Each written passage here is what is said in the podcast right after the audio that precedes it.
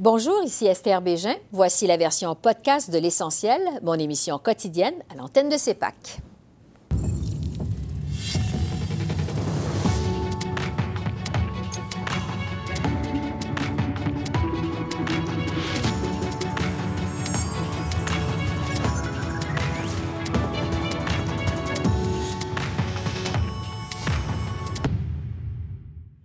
Bonsoir, Mesdames, Messieurs. Le dernier débat des chefs de la campagne électorale au pays vient tout juste de se terminer. Comme l'a dit l'animateur, un débat hmm, disciplinés. Les six chefs euh, se préparent à rencontrer les journalistes au Musée canadien de l'histoire de, Gatineau pour livrer à chaud leur première impression de cette joute oratoire, répondre aussi aux questions des journalistes parce qu'il va y avoir des questions des journalistes. Euh, je vous mentionne tout de suite, CEPAC va vous présenter chacun des points de presse des chefs au fur et à mesure qu'ils vont se dérouler. L'ordre est déterminé par hasard. Le premier qui va prendre la parole euh, au cours des prochaines minutes, c'est Justin Trudeau, suivi par la suite d'Yves-François Blanchette, d'Andrew Scheer, Meeting, Elisabeth May, puis le dernier à prendre la parole sera Maxime Bernier. Donc, on va vous présenter ces points de presse qu'on attend pour les prochaines minutes. Entre-temps, je vous rappelle les cinq grands thèmes de ce dernier débat de la campagne électorale environnement et énergie, économie et finances, services aux citoyens, identité, éthique et gouvernance, politique étrangère et euh, immigration. Un débat donc d'une durée euh, de deux heures et pour évaluer la performance de ces chefs, euh, je retrouve mes observateurs politiques. Vous les connaissez, je, vous les représente quand même. Alors, Don Boudria, euh, Daniel Bernier, Farouk Karim, Richard Nadeau, merci d'être resté avec nous, d'avoir regardé le débat avec nous. Euh, je vais vous demander, je vous demanderai pas qui a gagné le débat, qui a perdu, ce serait trop facile de vous ah, représenter. Vous représentez chacun une formation politique. Vous avez œuvré pour une, formation politique dans le passé. Mais quand même, je vais vous demander, est-ce que le chef de la formation politique pour laquelle vous avez œuvré a fait ce qu'il fallait ce soir pour dire mission accomplie? Parce que quand on s'est euh, laissé avant le débat, je vous demandais qu'est-ce que ça va prendre à, M. Mhm. Trudeau, à M. Scheer, à M. Singh pour dire mission accomplie. Don Boudria, est-ce que Justin Trudeau a fait ce qu'il fallait ce soir pour dire mission accomplie? Moi, je pense que oui, puisqu'il euh, s'est comporté comme un premier ministre. Il a, il a fait le, boulot. Euh, il, a fait, il, a fait, ce qu'on s'attendait de lui. Euh, le, débat, tout d'abord, était beaucoup mieux que le dernier. je dirais, moi, que la seule personne qui n'a pas appris ce soir, c'est Andrew Scheer, qui était pas beaucoup plus poli que la dernière fois. Mm-hmm. et une personne qui a très bien fait ça, et ça, ça m'a surpris. pas que je partage aucune de ses valeurs mais c'est Maxime Bernier. Vous l'avez trouvé euh, d'aplomb, solide? Bien, je l'ai trouvé beaucoup mieux que ce que je pensais qu'il était pour faire. Ouais. Euh, ça, sonnait presque crédible. Et puis, euh, disons qu'il faisait appel aux électeurs de sa circonscription. Ça, mm-hmm. ça paraissait. C'était tout à fait évident. Il l'a même nommé. Il l'a même nommé, d'ailleurs. J'ai parlé des entrepreneurs Beauceron. Avant qu'on parle plus en détail du débat, euh, Daniel Bernier, un Joshua avait beaucoup de pression ce soir. Il fallait qu'il performe. Est-ce qu'il peut dire mission accomplie? C'est sûr que pour ceux qui n'étaient pas francophones de souche, c'était plus mhm. difficile. Mais déjà, dès le départ, il a bien, bien placé le plateau en disant que je suis un père de famille, de cinq enfants.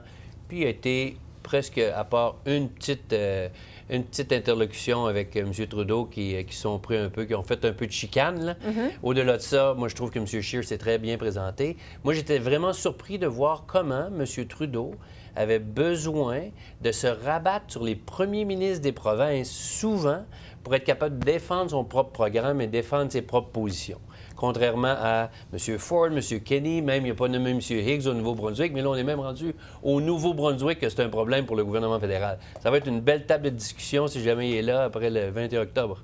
Farouk Karim, est-ce que Jack Minsing peut dire mission accomplie ce soir? Je crois que oui. Euh, mhm. Son objectif, c'était faire euh, expliquer pourquoi voter NPD. Il l'a expliqué en trois parties. Il a présenté des solutions concrètes. Euh, on a vu sa personnalité. Il y a eu quelques blagues ici et là. Il a utilisé des, euh, one-liners qui vont, vont revenir au courant des 24 prochaines heures. Mhm. Et surtout, il revenait toujours à un contraste avec Trudeau. Qu'est-ce que Trudeau n'a pas bien fait et que moi, je pourrais faire, c'est une question de choix. Fait qu'il a énuméré les raisons pourquoi voter pour lui. Bon. Euh, Richard Nadeau, Yves-François Blanchette, comment il s'en est tiré? Ce qu'il peut dire Sauf peut-être pour une petite incartade à un moment donné avec M. Scheer sur la question de la pertinence du bloc. Là où le ton montait un peu, mais où c'est devenu cacophonique. Moi, je dirais que quand même, dans l'ensemble de l'œuvre, mhm. il était euh, quand même posé et puis il y avait de la stature. Donc, euh, on a retrouvé un Yves-François Blanchet qui a remis sur la table ce qu'est le bloc, ce qu'on veut apporter. Et euh, aussi, ce qui est très important, il y a des aspects de coalition. Moi, je m'attends à un gouvernement minoritaire. Mm-hmm. Et si on veut faire vivre ce gouvernement le plus longtemps possible, il va nécessiter des coalitions sur des points en commun. Et pour ce faire, ben, M. Blanchet a démontré qu'il est très ouvert à la chose à l'intérieur du gouvernement. Évidemment, ce qui est bon pour le Québec peut être très bon aussi pour le Canada. Et euh, de façon, euh, je dirais, tangible et capable venir chercher l'ensemble des auditeurs dans son propos. Il attire l'attention, on entend ce qu'il a à dire mm-hmm. et on comprend le message. On peut être d'accord, pas d'accord, mais il n'y a pas beaucoup d'ambiguïté là-dedans. Monsieur Boudriette disait il y a un instant qu'il a trouvé Maxime Bernier euh, quand même assez solide. Euh, comment vous avez trouvé Elisabeth May qui veut euh, se mouiller sur... La grande perdante. Ouais, moi, la grande perdante du débat ce soir? C'est-à-dire qu'on avait de la misère à comprendre des fois. Mhm. Madame May est quelqu'un de très compétent, c'est sûr, mais elle a misère à focuser sur son message. Elle s'en allait beaucoup dans des tangentes. Et en plus, n'étant pas sa, langue maternelle, des fois, on ne mhm. comprenait pas où elle s'en allait quand elle faisait ses parenthèses. Euh, elle avait beaucoup à gagner, ben, pas beaucoup à gagner, mais elle pouvait gagner au Québec. Il y a un intérêt pour les Verts. Puis je crois qu'il y a des gens qui vont être déçus ce soir euh, par rapport à sa performance. Même sur son dossier, même sur son dossier principal, qui sont les changements climatiques, mhm. ça a été même difficile pour elle de l'expliquer. Puis quand on arrive avec le 60 de plus au niveau des cibles, puis versus un Maxime Bernier qui lui rentre dedans sur l'histoire du coût de ça, qu'elle est prête à mettre le pays quasiment en banqueroute pour arriver à ses fins mhm. au niveau de l'urgence climatique. Elle avait de la difficulté à s'en sortir. Elle, elle, utilisait beaucoup de chiffres. Mhm. Mais Maxime Bernier aussi, mais on, dirait que ceux de Maxime Bernier étaient plus faciles à comprendre. Mhm. Euh, dans, dans, c'était comme une cacophonie de chiffres. C'était très, très difficile à suivre. Évidemment, c'est plus difficile parce que ça s'exprimait pas dans sa langue En euh, partie, en partie peut-être, mais je trouvais qu'elle en mettait trop dans la même phrase aussi. Il y avait beaucoup de boniment et puis, je dirais aussi des vérités de la palisse, là, c'est, des évidences. Mhm. Mais une fois qu'on a dit une évidence, euh, comme chef d'un pays, euh, donnez-nous une stature à ce que vous nous apportez. Bon, j'ai pas vu ça. Bon. Euh, on va revenir. Il y a eu quand même des moments assez marquants dans le débat dans le premier thème, l'environnement et l'énergie, mm. Jack Meeting a eu une phrase qui était assez percutante quand même, euh, celle de lundi soir où il avait dit on va choisir entre M. Delay et M. Denis. Euh, euh, ce soir, il y a eu quand même une phrase où il a appelé tout le monde M. Pipeline, les adversaires M. Pipeline. on va regarder cet extrait, puis on en discute dans un instant. Les gens en Alberta demandent effectivement qu'on puisse exporter leur pétrole dans un autre marché que le marché américain. Et avec M. Scheer, je ne suis pas certain qu'il va utiliser la Constitution pour s'assurer qu'on soit capable de construire des pipelines. Mais le plus important, c'est que M. Scheer et M. Trudeau ont la même position en ce qui concerne les changements climatiques. La seule différence, c'est que M. Scheer va imposer des tarifs élevés aux gros émetteurs et va donner des subventions aussi à l'énergie verte. Nous, on dit, on veut laisser ça aux provinces. Le Québec fait bien pour les changements climatique, on devrait laisser ça aux provinces et s'occuper des, vrais, des vraies actions pour l'environnement. Je pense que je peux résumer la situation ici. Pour les spectateurs, ici c'est M. Pipeline, ici c'est M. Pipeline encore, et M. Trudeau, je pense aussi c'est M. Pipeline. Moi, je suis Jagmeet Singh. Je ne vais jamais imposer un pipeline sur le Québec. C'est clair. Donc, M. Pipeline, M. Pipeline, M. Pipeline, est-ce que c'est un bon coup de Jack Meeting? Qu'est-ce que vous en ben, pensez? Écoutez, à un moment donné, est-ce qu'on se présente pour one-liner ou est-ce qu'on se présente pour euh, chef de parti politique? c'est quand même pas de la comédie, c'est de la politique qu'on est en train de faire. Et une mhm. fois, ça passe, mais deux, trois fois, c'était un peu trop. Monsieur... Euh, tout d'abord, on, semble, il semble y avoir confusion à savoir si des intérêts privés qui, construisent des pipelines, ça veut dire les imposer ces provinces. Ça ne veut pas dire ça du tout. Là. On, on, semblait confondre deux sujets différents. Ce n'est pas le gouvernement qui construit contre le désir des provinces des pipelines un peu partout. C'est pas de même que ça marche. C'est pas comme ça qu'on les a construits, les pipelines existantes, et les nouvelles ne seraient même pas faites comme ça non plus. Est-ce qu'il y a quand même marqué des points devant les Québécois? Euh... Ben, Peut-être, mais pas avec, pas avec cette ligne-là. Monsieur Bernier, qu'est-ce que vous en Au niveau, il y a même le dernier débat en anglais, les meilleures lignes, c'était probablement lui qui les avait sorties, les lignes qui étaient les, plus euh, catchy. Mais au niveau des, du pipeline, par exemple, ce sont les libéraux qui ont acheté un pipeline pour 4,5 milliards. ça, ça a été discuté en partie pendant la discussion. Mais la réalité aussi, c'est qu'il ne faut pas oublier, quand M. Trudeau avait développé son, son plan sur les changements climatiques, puis en, a, accouché d'une taxe sur le carbone. Mhm. Il y avait la Colombie-Britannique, l'Ontario et le Québec, tous des gouvernements provinciaux libéraux pour l'aider à mettre ça en place. Dans toutes ces provinces-là, on n'a plus de gouvernements libéraux.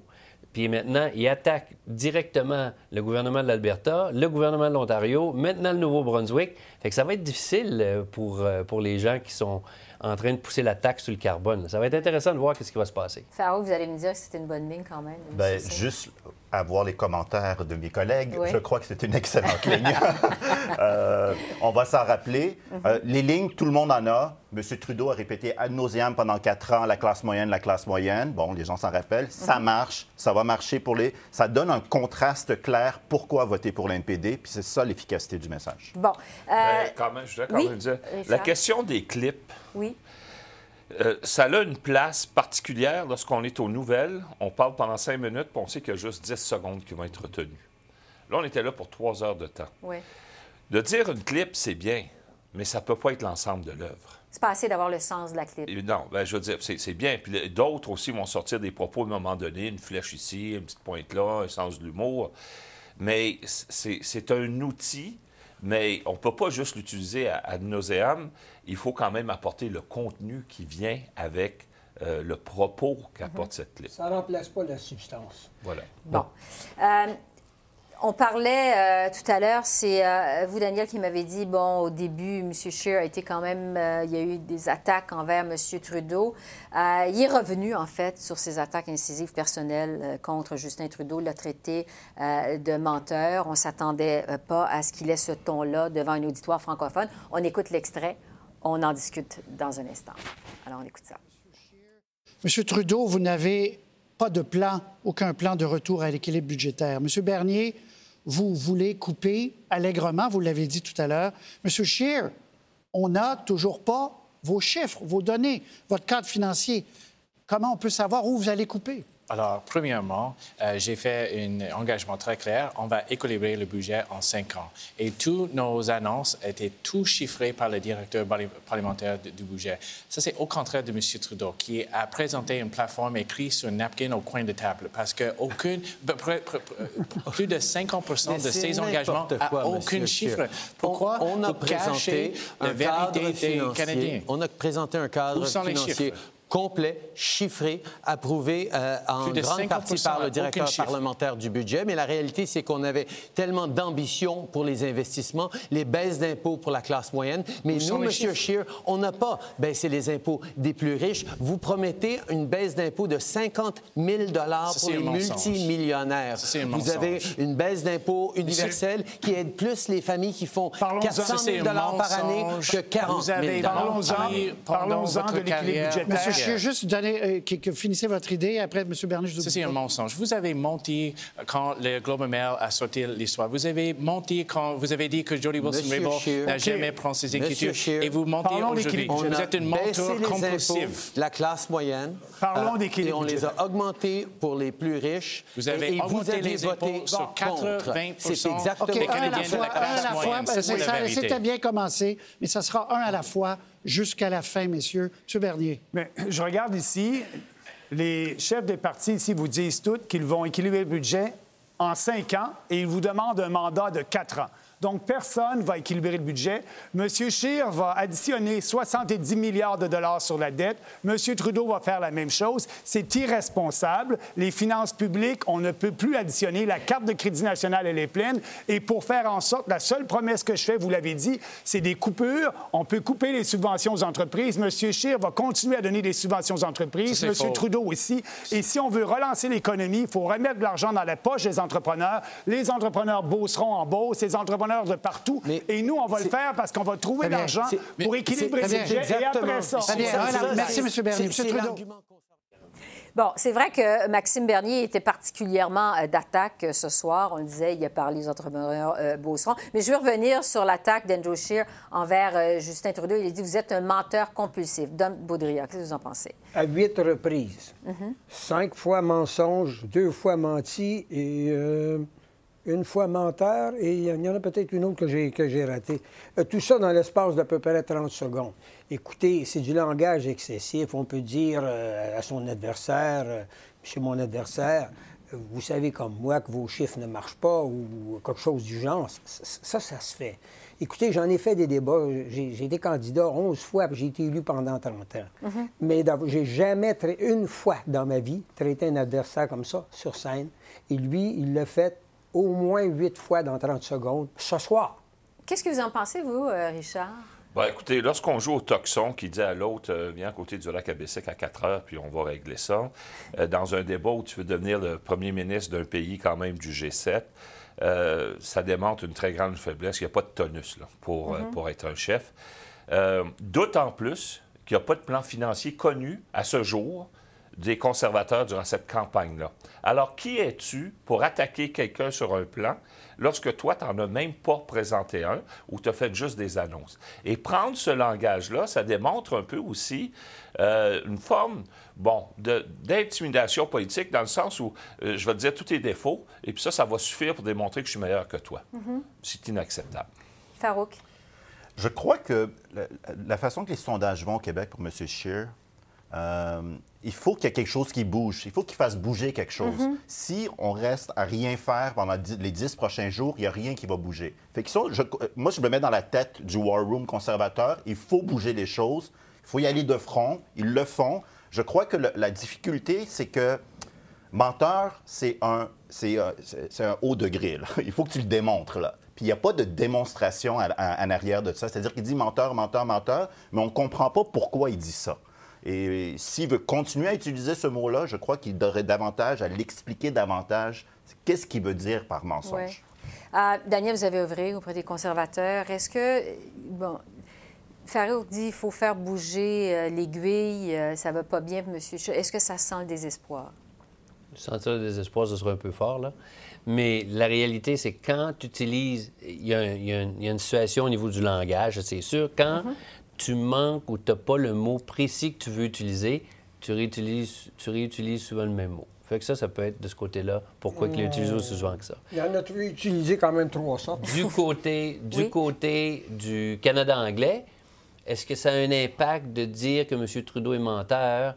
Moi, en tout cas, si j'étais conseiller, je n'aurais pas conseillé celle-là. Mais il y, a une chose importante là-dessus, c'est que toute la question de l'équilibre budgétaire versus l'augmentation des dépenses avec l'histoire de la carte de crédit de Maxime, c'est ça qui était quand même le point qui est mhm. ressorti le plus de cet extrait-là.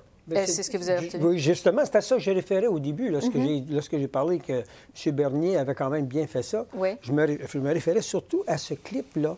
D'ailleurs, c'est dans le même clip qu'il a parlé euh, au Beauceron et euh, qui, justement, a utilisé un langage qui était euh, respectueux, mais en même temps qui faisait valoir ses points. Mhm. Euh, il n'a pas utilisé euh, menteur huit fois, lui pour dire ce qu'il y avait à dire. Mais pourquoi les autres, il faut qu'ils le fassent? Mhm.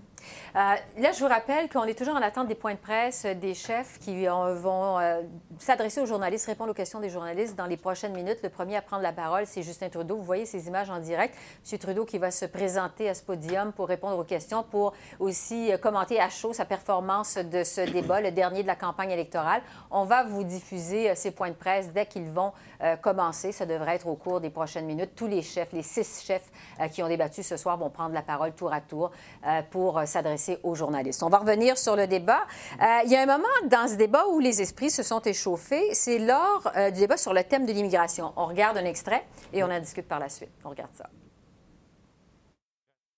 Je suis seul ici sur le plateau qui est prêt à faire en sorte à dire oui au gouvernement Legault en ce qui concerne l'immigration. Le gouvernement Legault veut un seuil d'immigration plus bas et s'assurer d'avoir plus d'immigrants économiques. M. Scheer veut toujours avoir plus, plus d'immigrants. Il est d'accord avec M. Trudeau à 350 000 par année. Vous n'avez pas de solution pour régler la route, les gens qui passent illégalement à la route Roxham. Et ça, c'est important. il faut s'assurer, il faut s'assurer que les gens... Scheer, sur l'immigration, d'ailleurs, euh, M. Bernier, c'est clair, on le sait, il veut baisser euh, les seuils d'immigration. Vous, c'est quoi votre position là-dessus? J'ai fait une grande tournée du Québec à l'écoute des Québécois. Dans chaque endroit, j'ai entendu la même chose. Il y a une pénurie de main-d'œuvre. Et que je, suis prêt, je suis préparé de travailler avec M. Legault pour donner plus d'autonomie au Québec pour l'immigration. Et je suis le seul préfet. Et je dois dire qu'avec plusieurs députés bloquistes, on ne peut pas faire parce que Justin Trudeau va rester compromis.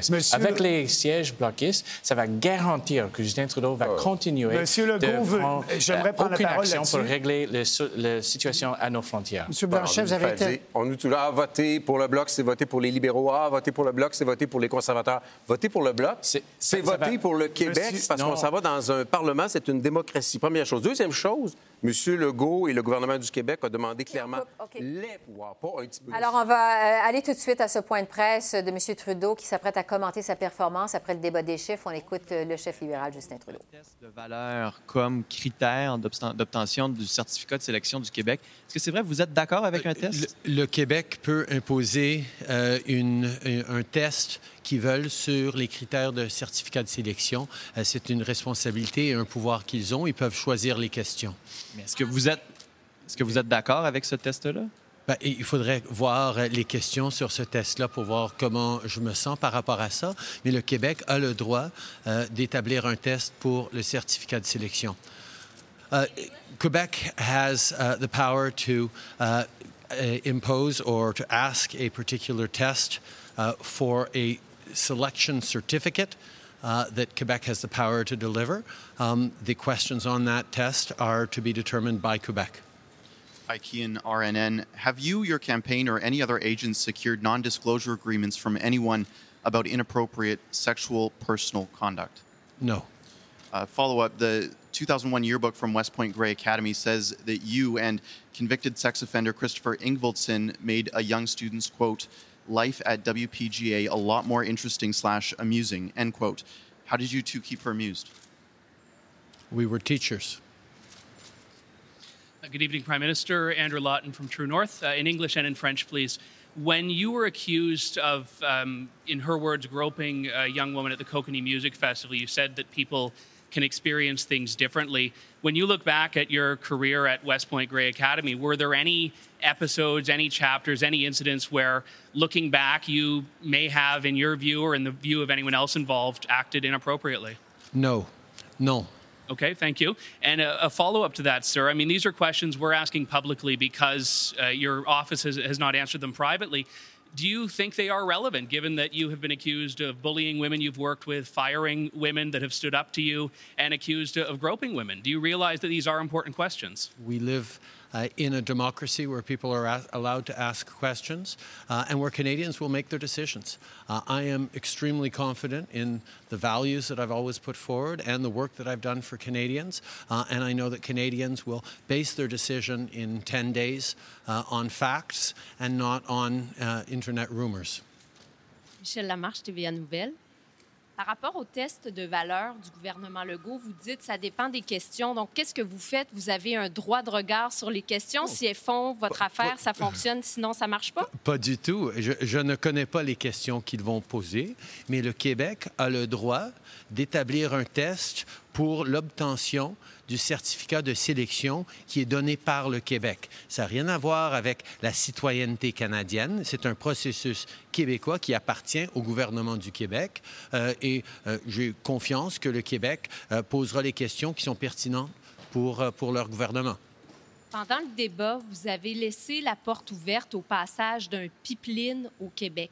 Pourquoi ne pas avoir dit clairement il n'y aura pas de pipeline qui va passer au Québec si un gouvernement libéral. Vous voulez pas aller là? Il n'y a pas de projet euh, présentement, mais il n'y a aucune acceptabilité sociale pour un oléoduc qui passerait au Québec euh, et nous n'imposerons jamais un oléoduc sur le Québec. Ça, c'est le plan d'Andrew Scheer. David Menzies, Rebel News. Um, Mr. Prime Minister, you left West Point Grey Academy in the middle of a term, which is highly unusual. It was a law firm that made this announcement, which is also highly unusual. Sir, can you tell us the real reason why you left so abruptly? And did it involve any kind of uh, sexual misconduct at the school? I wrote three pages on that in my autobiography, uh, and it involved absolutely nothing of the sort of the rumors that you're trying to spread. Even so, Mr. Prime Minister, a follow up question. Um, why did so many teenage girls write uh, so passionately about you in the yearbook? Was there any connection to having a relationship with these girls or their mothers? I was a good teacher.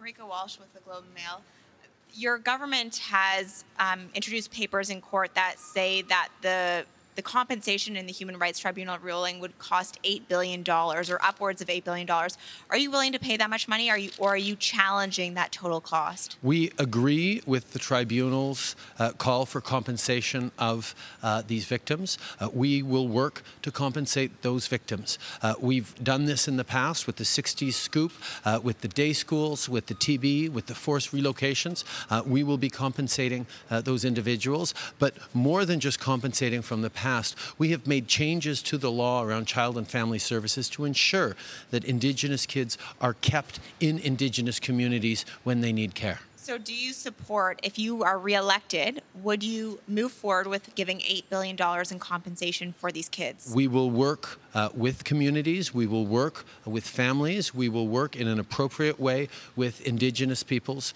uh, to determine uh, the appropriate compensation. Simon Bilorange de la presse. Encore une fois, sur le test des valeurs potentielles d'un gouvernement, du gouvernement Legault, euh, vous dites que vous avez confiance que le gouvernement va poser des bonnes questions. Euh, pour la loi sur la laïcité, vous dites que vous, vous gardez la porte ouverte à une contestation en Cour suprême.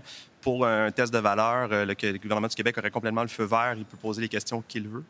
L'entente entre le Canada et le Québec sur l'immigration laisse au Québec de choisir ceux qui vont recevoir un certificat de sélection euh, à leur gré. Eux, ils établissent le processus pour si on a un certificat de sélection du Québec ou non. C'est un pouvoir que le Québec a dans l'entente Canada-Québec sur l'immigration. Le gouvernement fédéral n'a rien à dire par rapport à ce, certificat de sélection et euh, c'est au Québec de déterminer quelles seront les questions par rapport à ça par rapport au, certificat de sélection. Par rapport à l'obtention de la citoyenneté, c'est le gouvernement fédéral. Et là, il n'y aura pas de test de valeur. Mais néanmoins, s'il y avait des questions, le fameux test de valeur, des questions sur l'appartenance religieuse, est-ce que le gouvernement fédéral voudrait s'en mêler? écoutez, euh, je ne vais pas plonger dans des hypothétiques à ce niveau-là. Trudeau, Hannah Thibodeau, CBC News. Uh, you mentioned in French tonight that uh, you said voting bloc would bring back Harperites. Uh, do you think that will scare Quebec voters? I think what is clear is that Quebecers want to be uh, part of the action. Uh, not part of the opposition. Uh, we have uh, a government for the past four years has led the way on fighting climate change, uh, that has stood up to lift kids out of poverty, uh, invest in our seniors, move forward in investing in infrastructure, protecting language, investing in culture. And we were able to do that because Quebecers stood up to be part of a strong federal government. Uh, in the years, the 10 years that Mr. Harper was in power, a strong Bloc Québécois in Ottawa was unable to prevent Mr. Harper from doing nothing on climate change, for leaving Kyoto, uh, for uh, not, uh, not advancing investments in culture, indeed in cutting in culture. Quebecers want to be part of holding strong against conservative politicians like Doug Ford and Jason Kenney, uh, who are in the pockets of big oil, who don't want to fight climate change. And in order to do that, we need a strong federal government with uh, great Quebecers as part of it. Uh, my follow is if you had to oh, if you had to work with another party in a minority situation, which one would you choose? Uh, uh, we are focused on winning a majority government because we know uh, that in order to move forward with a climate change plan that pushes back against those conservative premiers like Jason Kenney and Doug Ford who want to do nothing. We need a strong and clear mandate from Canadians. That's exactly what we're hoping to get in 10 days. Mark Leahy, the lowdown to Hull and Back News. One more. Okay. Oh, yes, thank you. Mark Leahy, lowdown to Hull and Back News. Uh, Mr. Trudeau, in 2015, you ran on a mandate to change the electoral system under uh, electoral reform. Uh, you didn't follow through on that promise uh, betrayed the votes of several million young people who may or may not want to back you this time, in light of some recent revelations around blackface that same sort of demographic may have some problems following you this time. What do you plan to do to find a way to restore their faith in democracy? Uh, we've made it clear that we're going to invest in young people to help them uh, be able to access post secondary education and better jobs. That's why we're raising the Canada Student Grants uh, from the $2,000 that Mr. Harper left them to $4,200 uh, for low and middle income students. Uh, we're also in making sure that you don't have to start paying back your student loans until uh, you're making $35,000 a year. And if you start a family, uh, while you have a child under five, you don't have to pay back student loans. We're also giving a two year grace period uh, that's going to make a big difference. We moved forward with a national, uh, a national uh, youth policy uh, that was developed by young people, including young people in my, uh, in my Prime Minister's Youth Council, because we know having young people part of shaping a better future is essential for all Canadians. So, no comment on democracy. Thank you. You're welcome.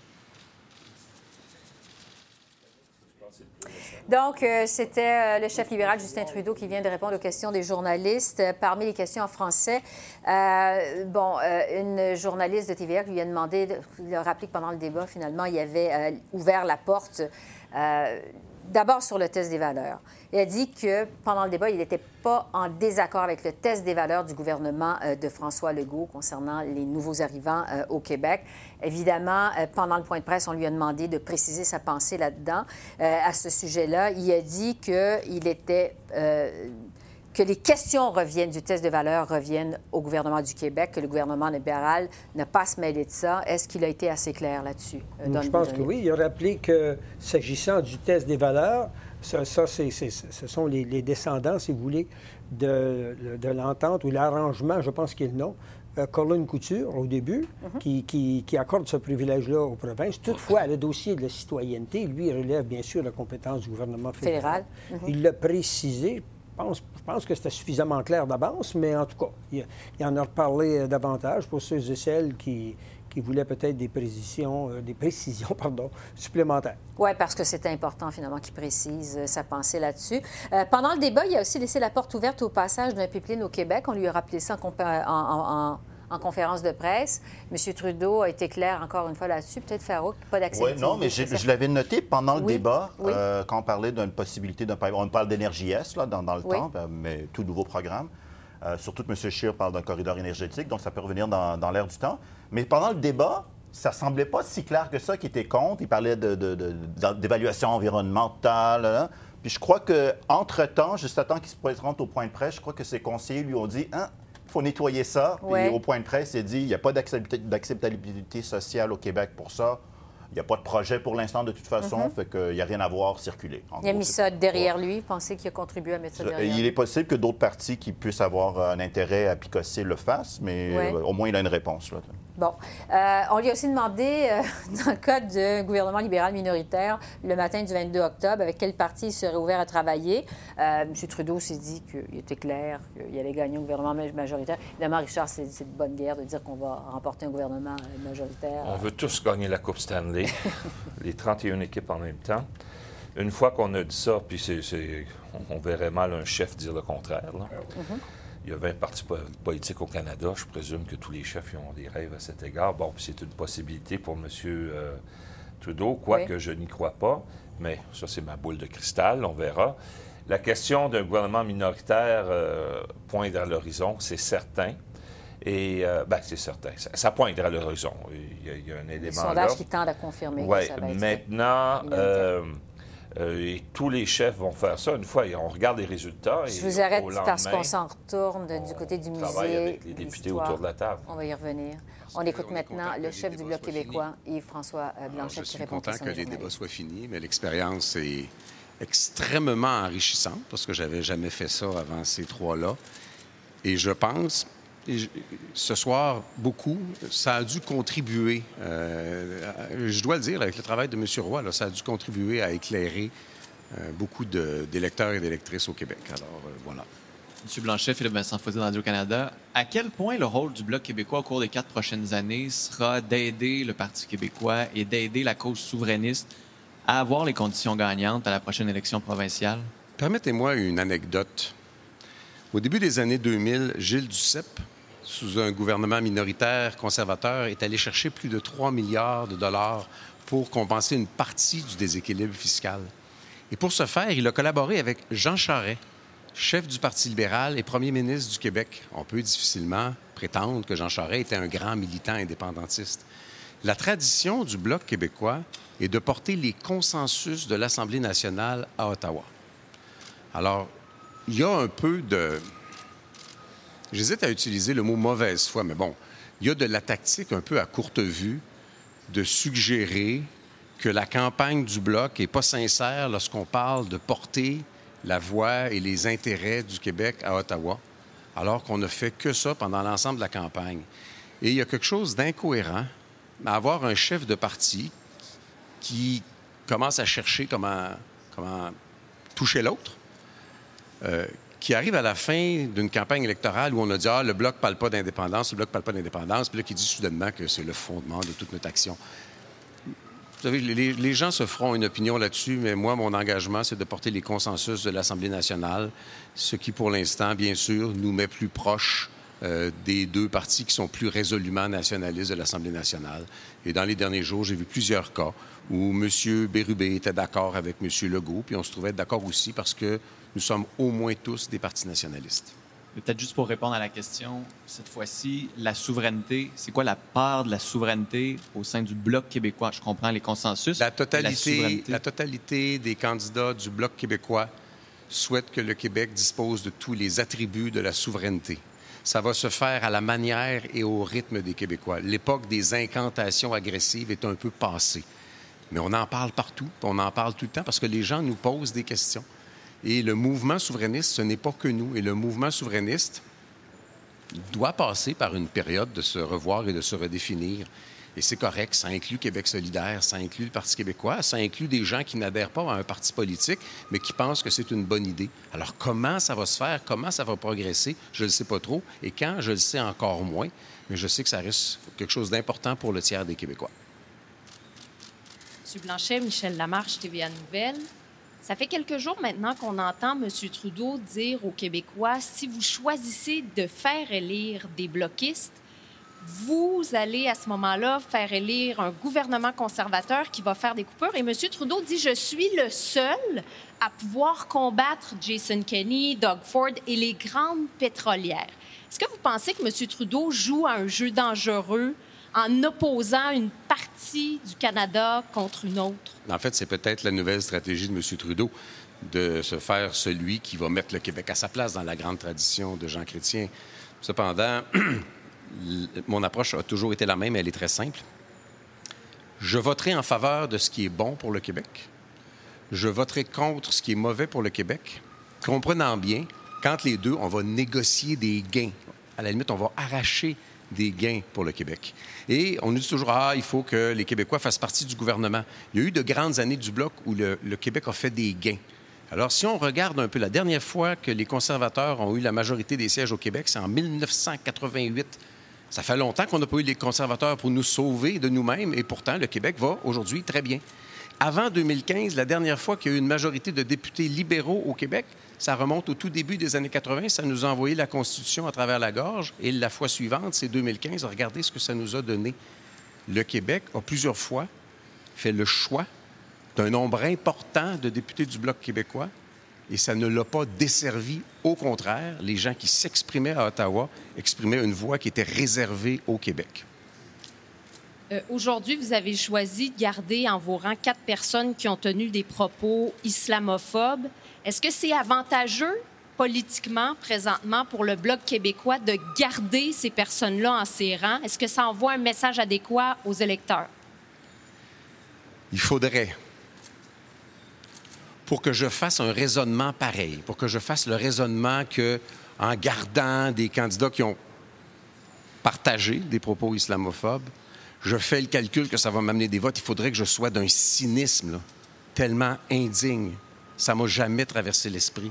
Je peux, et ça, je l'ai dit tout à l'heure, j'assume a des gens qui ont voulu fouiller dans les dizaines de chroniques que j'ai écrites, dans les centaines d'heures de TV que j'ai faites de différentes façons, dans les dizaines de milliers de messages que j'ai mis sur les réseaux sociaux et ils ne trouveront, à mon avis, jamais quoi que ce soit là-dedans faisant de moi quelqu'un de cynique ou quelqu'un d'islamophobe.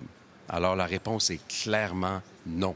Ces gens-là ont été sévèrement réprimandés pour des propos partagés antérieurement. Ils s'en sont excusés comme des candidats de d'autres partis ont eu à s'excuser. Et j'ai bien compris sur le plateau tout à l'heure que tous les chefs étaient à peu près à la même place à cet égard-là. Hi, it's Annie Bergeron Oliver with CTV National News. If you look at most polls, the Liberals and Conservatives are still tied in first place. In the case of a conservative minority, if your party, if right now is polling anywhere between 20 and 30 percent, if you could, in the case of a minority conservative government, would you prop them up and form a coalition government? No. How come? Because if something is proposed in the Parliament, which is good for Quebec, we will vote in favor of it. If something is proposed which is not good for Quebec, we will go against it. And we are not there to participate in any government. We are there only to carry the voice and only the voice of Quebec in that parliament. And what about the Liberals? Same thing. Hello, Hannah Thibodeau with CBC National News. Uh, I'd like to ask you about something that Mr. Trudeau said in the debate tonight. He said that by voting block, it is like bringing back Harperites. What?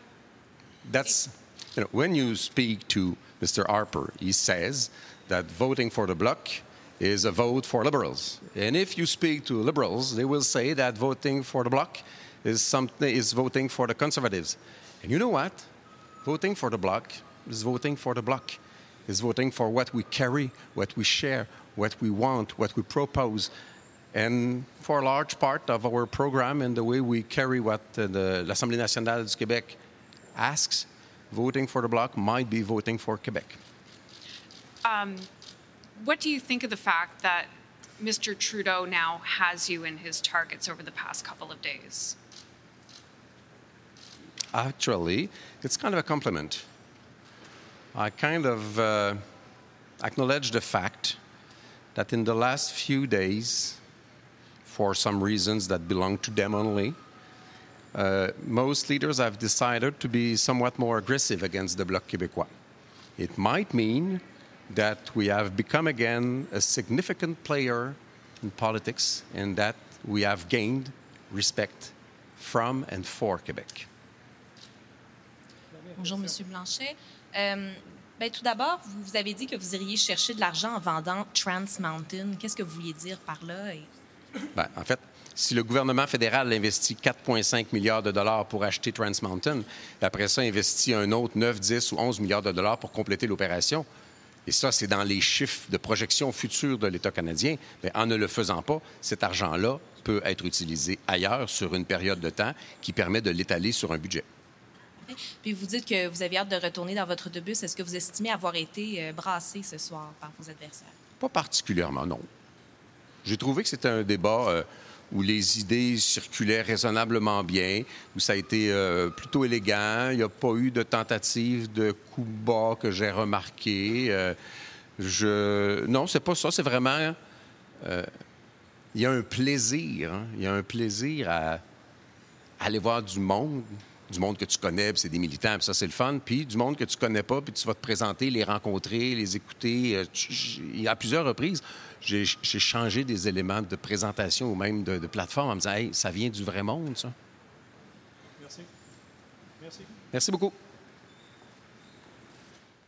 Donc, Yves-François Blanchette, qui vient euh, de s'adresser aux journalistes. Première question, on lui a demandé à quel point le rôle du Bloc québécois va être à Ottawa de travailler à mettre en place les conditions gagnantes pour faire la souveraineté au, Québec. Euh, bon, M. Blanchette a répondu à ça euh, que son engagement au Bloc est plutôt de porter le consensus de l'Assemblée nationale à Québec, consensus qui tourne autour de partis nationalistes et non pas souverainistes. Il dit que la souveraineté doit passer par une période où il faut se demander comment ça va se faire. Richard Nadeau, j'ai été extrêmement impoli tout à l'heure en vous coupant la parole. Qu'est-ce que vous pensez de la réponse des François Blanchet? Bien, écoutez, c'est très bien comme réponse. Euh, il y a une chose qu'il faut comprendre ici. Là. Le Bloc québécois est né d'une crise constitutionnelle, souvenons-nous de Mitch. Mhm. euh, Charlottetown qui a suivi, etc. Euh, une fois qu'on a dit ça, il y a un élément important qui, qui, qui était éclairé, qui était éclairant. En 1980, lorsqu'il y a eu le référendum, on n'avait aucun élu souverainiste à la Chambre des communes. En 1995, on en avait plusieurs. On avait 54, si je ne me trompe pas. L'idée est la suivante.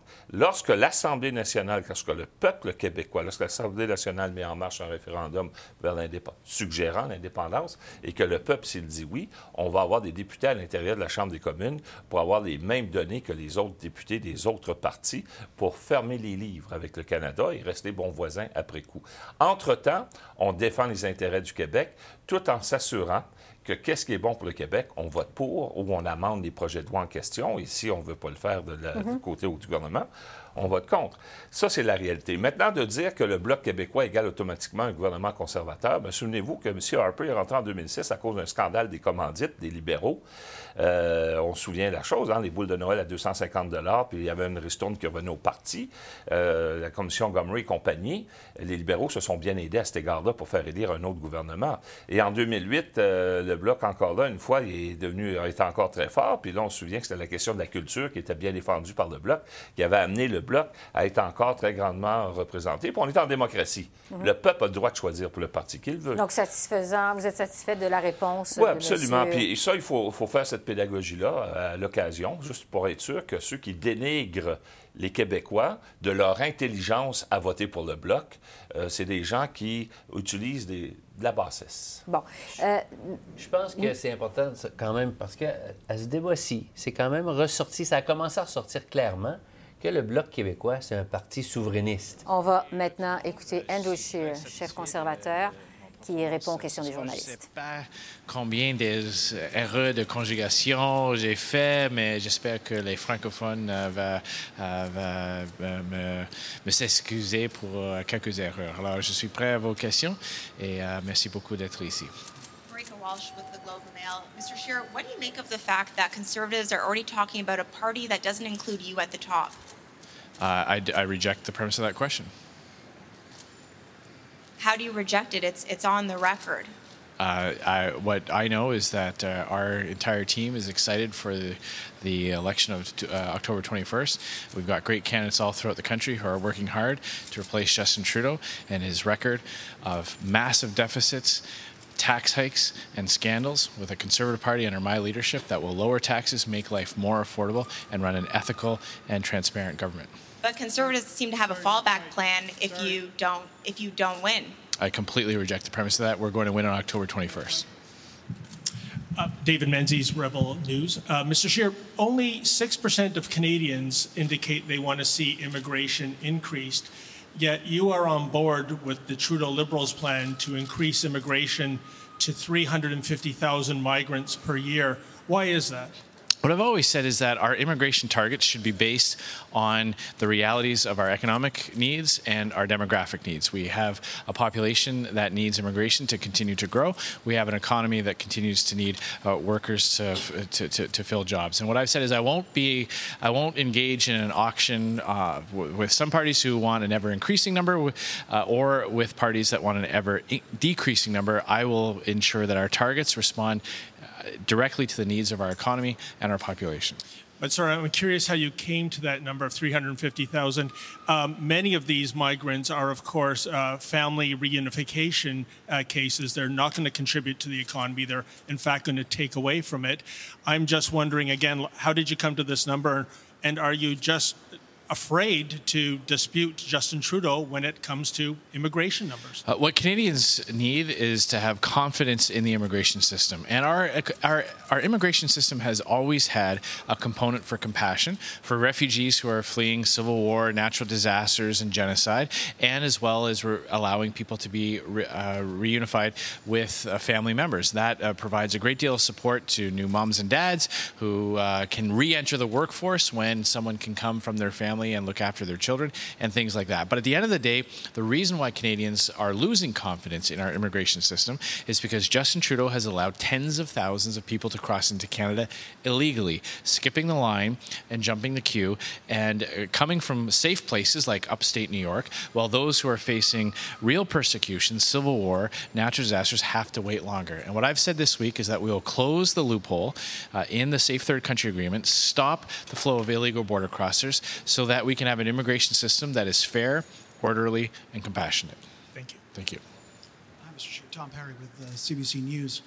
You accused Mr. Trudeau of lying again tonight. Um, but this week, your campaign put out a news release questioning Mr. Trudeau's time as a, as a school teacher and why he left that position. That's, of course, been subject of much rumor, much innuendo. So I guess my question to you is you're accusing Mr. Trudeau of being a liar, and yet your campaign is dealing in rumor and innuendo. Why is that? Well, uh, first of all, asking someone to come clean about something is uh, is entirely appropriate in the in in in, uh, in politics. And when we're talking about lying, let's remember that even this week, on Monday and even afterwards, Justin Trudeau continues the lie that the Globe and Mail story on his interference in the SNC-Lavalin case was false. We now know that it was true. He said he never put pressure on Jody Wilson-Raybould. We have her testimony and we have audio tapes of his clerk of the Privy Council putting that pressure on her. We know that he has lied about his role in that. He, so when Canadians look at who they can have faith in, who they can put their trust in, it's not someone who has a history and a pattern of being a liar. Why should they have faith in someone who's trafficking in innuendo and rumor? And if I may, you, uh, we, Mr. Trudeau faced some questions tonight on this. You've had four hours with Mr. Trudeau this week. Why didn't you bring it up? Well, let's remember, first of all, uh, the questions that were put to him were put to him by mainstream Canadian media sources. So uh, if you have a, uh, an issue with that happening, then I suggest you, you can speak to some of your colleagues about that.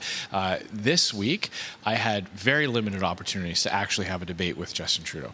Uh, Justin Trudeau skipped out on the first two debates. He missed the McLean's one, and the second one was canceled because he refused to participate. This evening, I had one opportunity to have a real face to face exchange. Uh, Monday night, I had very limited opportunities for that as well. So, uh, unfortunately, in a, in a campaign that is over 40 days long, the amount of time that uh, the, the only two people who really could become prime minister of this country have had an opportunity to debate each other is actually very low. Simon Olivier Lorange de la presse. Euh, vous avez encore une fois ce soir évoqué un complot entre le, Bloc et le PQ au lendemain d'une élection qui est un complot souverainiste. Euh, le PQ a neuf députés à l'Assemblée nationale. Présentement, c'est pas un gouvernement souverainiste à Québec. En quoi c'est pas une manœuvre désespérée de votre part pour avoir des votes au Québec? Non, pas, du tout. La chose que j'ai fait ce soir, c'est de, euh, attirer l'attention de, le fait que M. Blanchette prétend être l'ami, le meilleur ami de M. Legault, qu'il va être un défenseur pour le Québec euh, à Ottawa. Mais sa vraie priorité, c'est de réanimer le mouvement souverainiste. Euh, alors, j'ai lancé le défi à M. Blanchette ce soir, parce que toujours parle de le gouvernement Legault, le gouvernement de CAQ. C'est qui pour qui allez-lui voter pour en 2022 dans les prochaines élections provinciales? Et je crois que les Québécois et Québécoises vont, euh, doivent savent que M. Blanchet, le lendemain après les élections, va travailler pour le Parti québécois contre M. Legault, réanimer le, mouvement souverainiste, partager ses réseaux, ses listes, ses bénévoles euh, euh, pour aider le Parti québécois mais sur quelle base vous avancez ça? C'est un parti qui a neuf députés à l'Assemblée nationale. En quoi c'est une menace pour vous présentement dans cette campagne-ci? Mais c'est essentiel pour les Québécois et Québécoises de, savoir que après l'élection de, 21 octobre, tous les députés bloquistes ne vont pas travailler pour M. Legault ou les députés caquistes. Ils vont travailler pour les candidats péquistes essayer d'assister le Parti québécois. Ce n'est pas mon opinion, c'est le, fait, c'est la raison d'être de le Bloc québécois et le Parti québécois. Alors, j'ai lancé, le défi euh, ce soir pour M. Legault, euh, pour M. Blanchette, d'être honnête avec ses intentions après l'élection. Parce que d'être le meilleur ami de le, gouvernement caquiste. Elle essaie d'être un peu, un peu comme une cheval de Troie. De, de je suis sur le même côté de M. Legault, sur ta, ta, ta, ta, ta. Mais nous savons que le lendemain après les élections, il va travailler très, très fort pour lutter contre M. Legault et contre le gouvernement de CAQ. Keem Bexley, Rebel Media. Justin Trudeau's platform says that he will ban certain speech on the internet, especially speech that is deemed, quote, hurtful. I'm wondering why you haven't been more vocal about uh, any opposition to that, if, if, you are opposed to that, uh, given primary campaign, you talk so much about free speech on university campuses. Why doesn't that apply to uh, the digital world? Mm-hmm. Uh, well, uh, you're right to point out that during the leadership race, uh, I, uh, I, I, I, proposed a policy uh, that I am very proud of and that I am committed to, which is to prioritize federal research funds to universities that protect free speech on campus. And I think we have to make a, a very clear distinction between uh, hate speech and incitement to violence and opinions that may some people may not uh, be in agreement with. And you have a right not to be persecuted because of your faith, because of your sexual orientation, because of your race. Uh, but we have to ensure that we protect free speech in this country. We don't want to give the power to the government to control uh, uh speech at the expense of a legitimate debate over over issues. Uh, and that's why I will always be on the side of fighting fiercely against hate speech and those who promote hateful ideology and legitimate free speech, robust discussion on issues and, uh, and ideas. That's it. That's it. Euh, oui, ben, en fait, je voulais juste savoir si vous excluez la possibilité de travailler avec le Bloc québécois. Vous les attaquez beaucoup, mais possiblement, il va y avoir un gouvernement minoritaire. Je sais, bon, vous allez dire, on va être majoritaire, etc., blabla. Mais à quel point vous pourriez, oui ou non, travailler avec le Bloc québécois? Nous, sommes en, nous, nous concentrons seulement sur l'objectif d'avoir un gouvernement conservateur majoritaire. Ça, c'est notre cible, ça, c'est notre, notre, concentration, ça, c'est notre focus. Mais les Québécois... We are only focused on winning a majority conservative government. That is our number one objective. That is the only thing we are focused on. That is the only thing we are working towards. Et comment pourriez-vous faire fonctionner un gouvernement si le Bloc québécois, qui aurait la balance possible du pouvoir, ne travaille pas avec vous? Je voyez-vous les conflits venir à l'horizon? Je sais que les Québécois et Québécoises ne sont pas intéressés d'être le la balance de pouvoir. Ils veulent avoir les députés autour de la table de décision. Et ça, c'est mon engagement avec les, électeurs du Québec. C'est avec le Parti conservateur, avec les députés conservateurs. Les députés québécois vont être autour de la table des, décisions, pas seulement la balance de pouvoir. Et quand on parle de la balance de pouvoir, il y a beaucoup de décisions, beaucoup des enjeux que le, Québec veut régler, qui va prendre les décisions exécutif, les décisions au part de la Premier ministre. Et si Justin Trudeau continue d'être le, euh, le Premier ministre du Canada, c'est non à un seul rapport d'impôt unique. C'est non à régler les traverses illégales à nos frontières. C'est oui à les grands déficits et c'est oui à les hausses d'impôts. Alors, ça, c'est la raison pour laquelle les Québécois et Québécois méritent un gouvernement majoritaire conservateur. So we are focused uh, only on uh, uh, uh earning the trust of Canadians and Quebecers to form a majority conservative government. And when we're talking about the balance of power, I know that Quebecers want their members of parliament to be around the decision making table. And that is what I'm, I'm offering to, uh, to Quebecers because there are so many decisions, there's so many issues that uh, Quebecers want addressed that it takes executive decisions. It depends on who is prime minister. And Justin Trudeau will not allow Quebecers to have one uh, income tax filing. He will not fix the problem at our borders. He will continue to raise taxes and run deficits and make the, uh, the cost of living even higher. Thank you. Merci. Merci beaucoup tout le monde.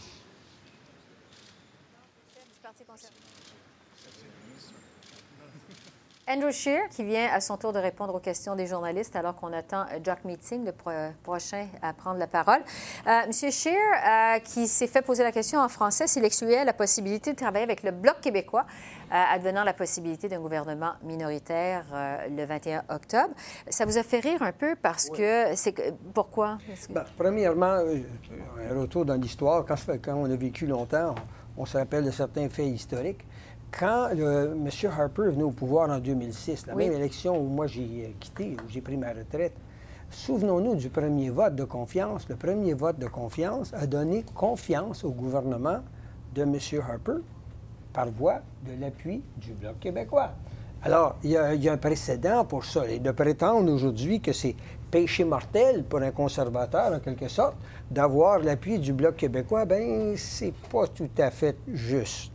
Oui. Il a dit évidemment qu'il excluait la possibilité d'un gouvernement minoritaire, que les conservateurs travaillaient. Ça, c'est pas lui qui va décider ça, c'est le peuple canadien. Mais évidemment, on s'attendait à ce qu'il dise ça, que les forces conservatrices travaillent actuellement pour élire un gouvernement conservateur majoritaire. C'est une petite bonne guerre. Oui, oui. Moi, je rigolais parce qu'en tant qu'attaché de presse, je sais exactement ce que je veux que le député ou mon candidat dise dans une question hypothétique. C'est qu'il l'écarte il reste sur le message. Nous veut un gouvernement majoritaire. C'est tout ce qu'il a répété. C'est tout.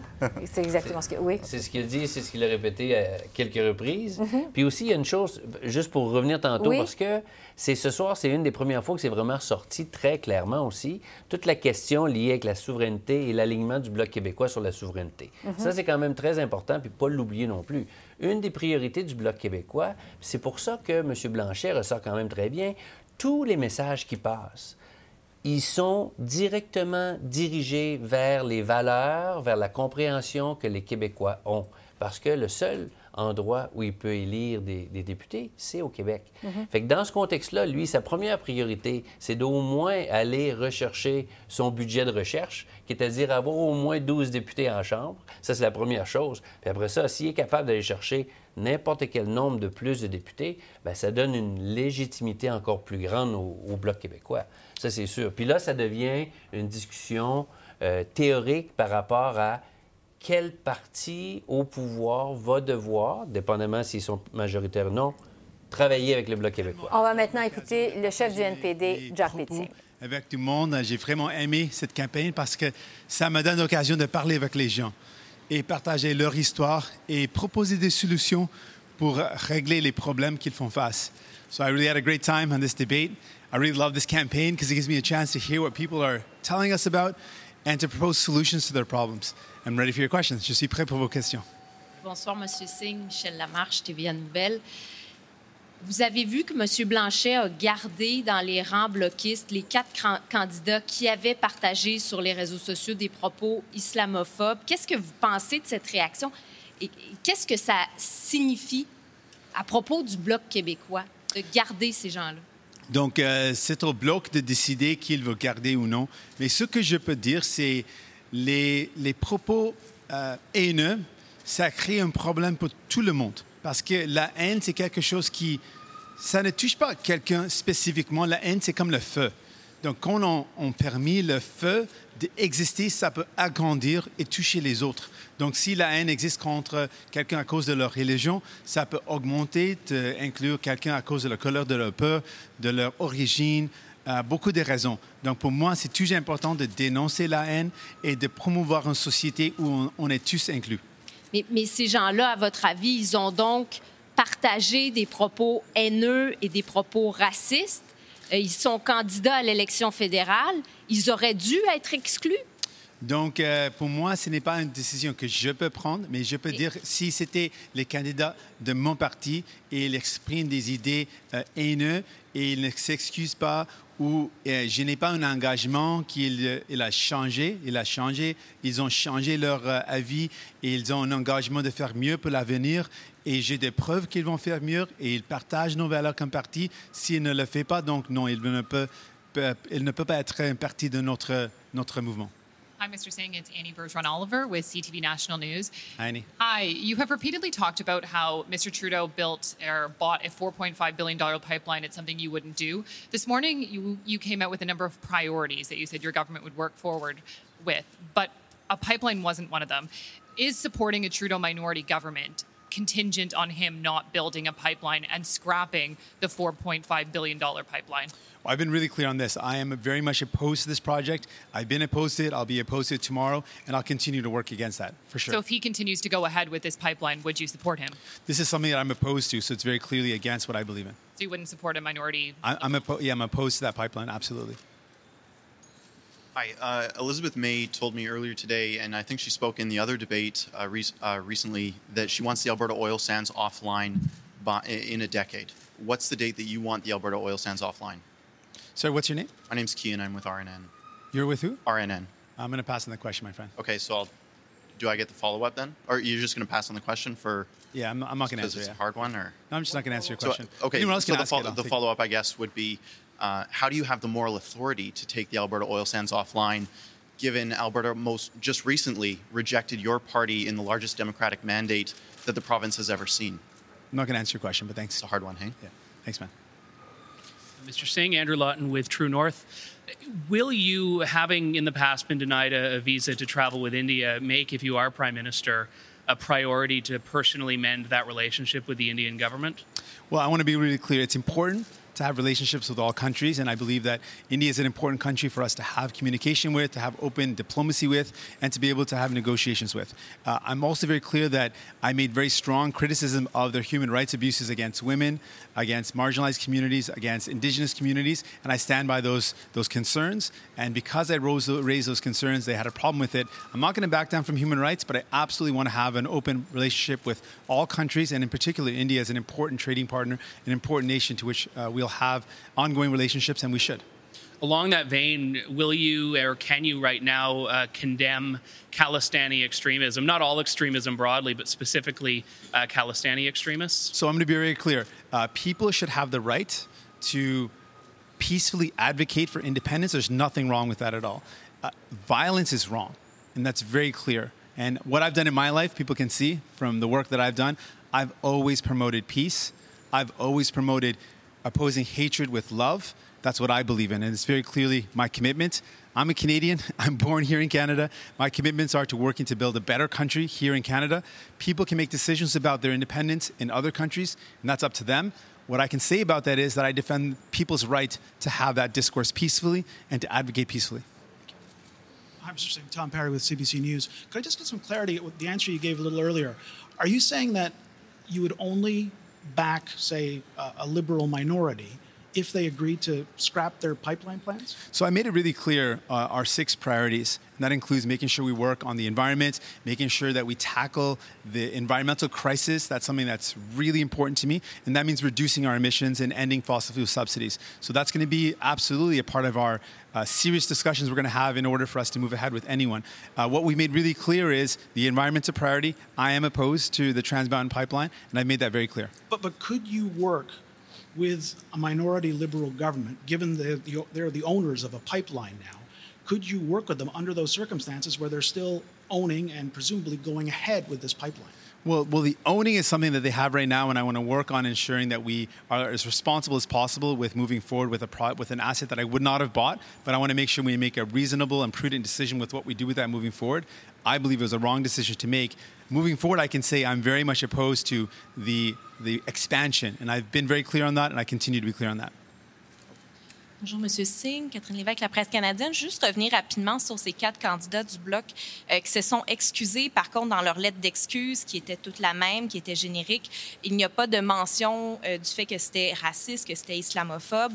Euh, Est-ce que vous considérez leurs excuses comme étant valides? Donc, quand j'ai dit que ce que je veux faire, si c'était un candidat ou une candidate dans mon parti, c'était une excuse authentique où j'ai des engagements qu'ils euh, ont accepté le problème et ils vont euh, prendre un engagement. De, ils ont déjà pris un engagement de changer pour l'avenir ou ils vont prendre un engagement et montrer des preuves qu'ils ont changé. Sans avoir ça, ils ne peuvent pas être un membre de notre parti ou de notre mouvement. Donc, c'est pour M. Blanchet de répondre à cet euh, critère parce que dans ce cas, il ne me semble pas qu'ils ont vraiment engagé d'accepter la faute ou d'engager de changer quelque chose pour l'avenir? Puis finalement, ce matin, vous disiez que vous aviez un momentum. Par contre, au Québec, vous êtes quand même juste à 13 euh, Comment pouvez-vous parler d'un momentum pour le NPD actuellement au Québec? Euh, donc, ce qu'on sent sur le terrain, on a beaucoup de monde qui s'intéresse, qu'on est, au, qu'on est, on est au Québec, on parle avec beaucoup de monde qui sont tellement excités euh, et parce qu'on représente leurs valeurs. On a des engagements pour faire face à la crise climatique. Pour mettre en œuvre d'assurance médicaments universelle, un soin dentaire national. Donc, ce qu'on peut faire, c'est de sauver beaucoup d'argent pour les gens, pour mettre en œuvre des programmes sociaux. Ou si on veut mettre en place une taxe sur les ultra riches, ça veut dire qu'on va faire face à la paradis fiscaux et les inégalités qui, existent dans la société. Donc, avec nos propos, on trouve qu'il y a beaucoup de personnes à travers les pays, incluant Québec, qui sont excitées par nos euh, propos et par nos valeurs. Bonsoir, Jérôme Labbé, Radio-Canada. Vous dites, M. Singh, euh, je ne contesterai pas la loi 21 devant les tribunaux. Pourquoi n'êtes-vous pas capable de dire je ne contesterai pas la loi 21 devant la Cour suprême? Donc, euh, ce que j'ai dit, euh, j'ai toujours été clair, je ne veux pas ingérer, je ne veux pas intervenir dans ce cas parce qu'il y a une poursuite je respecte le droit d'avoir une poursuite. ce que je veux faire, c'est de gagner les cœurs des gens et je veux toujours faire ça. Donc, j'étais tellement clair, je peux le répéter en anglais aussi, mais j'étais tellement clair sur ça. Ah, mais êtes-vous capable de dire la phrase Je ne contesterai pas la loi 21 devant la Cour suprême? Oh, donc euh, ce n'est pas une contestation. J'ai seulement répété un fait. Pour tous les gouvernements, ils, font, euh, ils doivent regarder ce qui se passe et c'est ce que j'ai dit. Merci. Merci tout le monde. Merci beaucoup. Jack Mitzing, le chef du NPD, euh, qui vient de répondre aux questions des journalistes, entre autres questions, euh, pourquoi il n'est pas capable de dire qu'il ne contestera pas euh, la loi 21 devant la Cour suprême? Faro, qu'est-ce qu'il est clair en français autant qu'il l'est en anglais? C'est très clair. Il ne va pas le contester. Il y a une cause en cours en ce moment. Il y a même deux causes. Sur la Cour suprême, ce qu'il dit, puis j'invite euh, euh, les gens qui nous écoutent à, aller lire Mme Chantal Hébert dans le Toronto Star ce matin, mhm. c'est que tous les gouvernements et tous les départements de justice regardent les causes qui arrivent à la Cour suprême et s'il y a des causes qui, qui, euh, sont sur les juridictions fédérales ou provinciales ou les cas de charte, bien, il regarde ça, c'est juste un fait qu'il exprime, il ne veut pas la contester. Mais une chose encore plus importante, pour tous ceux au Québec pour qui c'est important la loi 21, et que pour qui le 21 octobre, c'est important, la loi 21, ils ne voteront pas pour M. Singh, peu importe ce qu'il dit. Fait qu'il doit se concentrer sur les messages environnementaux, les messages sociaux et le contraste avec M. Trudeau. Et c'est ce qu'il a bien fait ce soir. Euh, Jack Meeting aussi, oui. Ben, à mon avis, c'est c'est pas clair. C'est comme M. Trudeau. Hein? On verra après. C'est une façon différente de dire on verra après, parce qu'une fois qu'on est au pouvoir, qu'on est premier ministre, et, qu'il y a des situations qui euh, agacent les valeurs d'un parti par rapport à une situation dans le pays. Euh, il n'est pas dit qu'il peut y avoir des, situations qui changent. C'est pas un nom clair. Ah oui, mais ben, c'est plus compliqué que ça. Ah euh, ben oui, c'est beaucoup plus compliqué que ça. Premièrement, on ne sait même pas quelle question serait devant la Cour suprême. Alors, comment peut-on dire, ah oui, la question dont on ne connaît pas le contenu, on se raconte? Eh oui, mais ça n'a pas de bon sens. on ne peut pas donner un nom Il n'y a pas un premier ministre qui est capable de dire ça. Mais naturellement, si on ne se présente pas pour être premier ministre, on n'est pas intéressé, ça ne nous affecte pas. Mais si on a une chance d'être premier ministre, il va falloir vivre avec ce qu'on dit. Et si on vit avec ce qu'on dit, on ne peut pas dire la question dont le texte, je ne connais même pas aujourd'hui, je suis sûr que je vais être contre. Mais il a laissé la porte grande ouverte à la ah possibilité d'une ben intervention à la Cour suprême, contrairement à tous les autres qui étaient au débat ce soir. Je veux juste il y a du brouillard. En 15 secondes. Il y a du brouillard. En 15 secondes, on s'occupe beaucoup du 21 octobre sur la loi 21 ou de la Cour suprême sur, le, sur la loi 21. En bout de ligne, c'est à l'Assemblée nationale que ça va se décider. Ça va être à la prochaine élection québécoise. Pourquoi? Parce qu'il y a la clause non-obstant qui est invoquée. C'est un dossier politique. Et les Québécois vont décider s'ils vont renouveler leur confiance en un gouvernement, un parti politique qui veut continuer de la renouveler aux cinq ans. C'est là que ça se décide, la, loi 21. Pas à Ottawa, ni à la Cour suprême. Est-ce que c'est beau que là-bas? Non. ça ne vous satisfait pas comme, comme réponse. Euh, on va retourner du côté du Musée canadien de Gatineau parce que euh, on voit maintenant la chef du Parti vert, Elisabeth May, euh, qui s'adresse aux journalistes. On l'écoute. J'espère que je peux partager un peu plus de notre programme et le, les, notre vision vers l'avenir de notre pays. I'm very happy with the fact that the debate covered a number of issues we hadn't gotten to before. I wish there were more debates. I wish there was more time to talk about issues that really concern Canadians. I tried I know I'd had people contacting me from uh, the territories saying we're really not getting any content about the North. We're not hearing about the Maritimes. So I'll be in the Maritimes tomorrow. So with any luck, I can help raise the issues that they have on their minds. Anyway, je suis disponible pour les questions en anglais et en français. Yeah, Ms. May, uh, David Menzies with uh, Rebel News. Ms. May, in 2015, you stated that convicted terrorist Omar Khadr had more class than the entire effing conservative cabinet under Stephen Harper. Do you still believe in 2019 that this convicted terrorist has more class than the entire Conservative Party under Andrew Scheer? Have you ever been to a press gallery dinner? Do you yes. understand the concept of it being ridiculous with lots of humor? I'm sorry, that's not a real question. Oh, sorry. If, if this was an attempt at humor, a supplemental question, do you think that the widow and the fatherless children speeches? and the fatherless children of Christopher Spear, his murder victim, do you think they found that funny, Miss May? I don't think you understand the concept of press gallery dinner skits, but I will say this: there's very, uh, there's very questionable evidence that Omar Khadr committed the crime of which he was accused. It was at the disposal, it was the decision of the U.S. military to describe something that was in a war zone as terrorism, when in the common sense understanding of the word terrorism, it wasn't. And I recommend to you the journalism of Sandy Garossino, who has produced a photograph that makes it quite clear that at the moment that Mr. Cotter was supposed to have been able to throw a grenade, he was under a pile of rubble. The whole question is very fraught with historical revisionism, and we're not that far into our history. We also know that his rights were violated because he was a child at the time that his parents took him into, that his father took him into a war zone. There's a lot wrong with that story. Hi, I'm Ms. May, Kean Bexty, Rebel Media. Um, my question revolves around what you told me earlier today. You said you want to take the Alberta oil sands offline within a decade. Mm-hmm. I'm wondering how you have the moral authority to do that when your party isn't polling competitively in any riding in Alberta whatsoever. Uh, first of all, it's not news. If you'd paid any attention to our platform since May, you would have known that. Our plan is a phasing out of dependence on fossil fuels with a particular focus on uh, just transition for workers. We're very concerned about workers in the fossil fuel sector.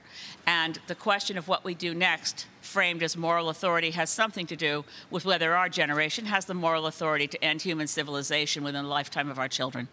Do you think that the Alberta oil sands are going to end civilization? I don't think you understand the science. I on, do. I, I, have a Bachelor of Science in Energy Sciences and Energy Economics. I understand Sorry, quite well. I don't want to laugh, but the reality of the advice from the Intergovernmental Panel on Climate Change suggests, and it's very clear, that we have very, very little time. The window of opportunity to hold to no more than 1.5 degrees Celsius global average temperature increase will close very soon. The effort that must be made is Herculean. It cannot involve dependence on fossil fuels past the year 2050. The need for Canada to ramp down is urgent, and that as we have scheduled our, our shifting from dependence on fossil fuel energy to dependence on renewables, there's a huge potential for Alberta as the province that has the best potential of any province for solar energy.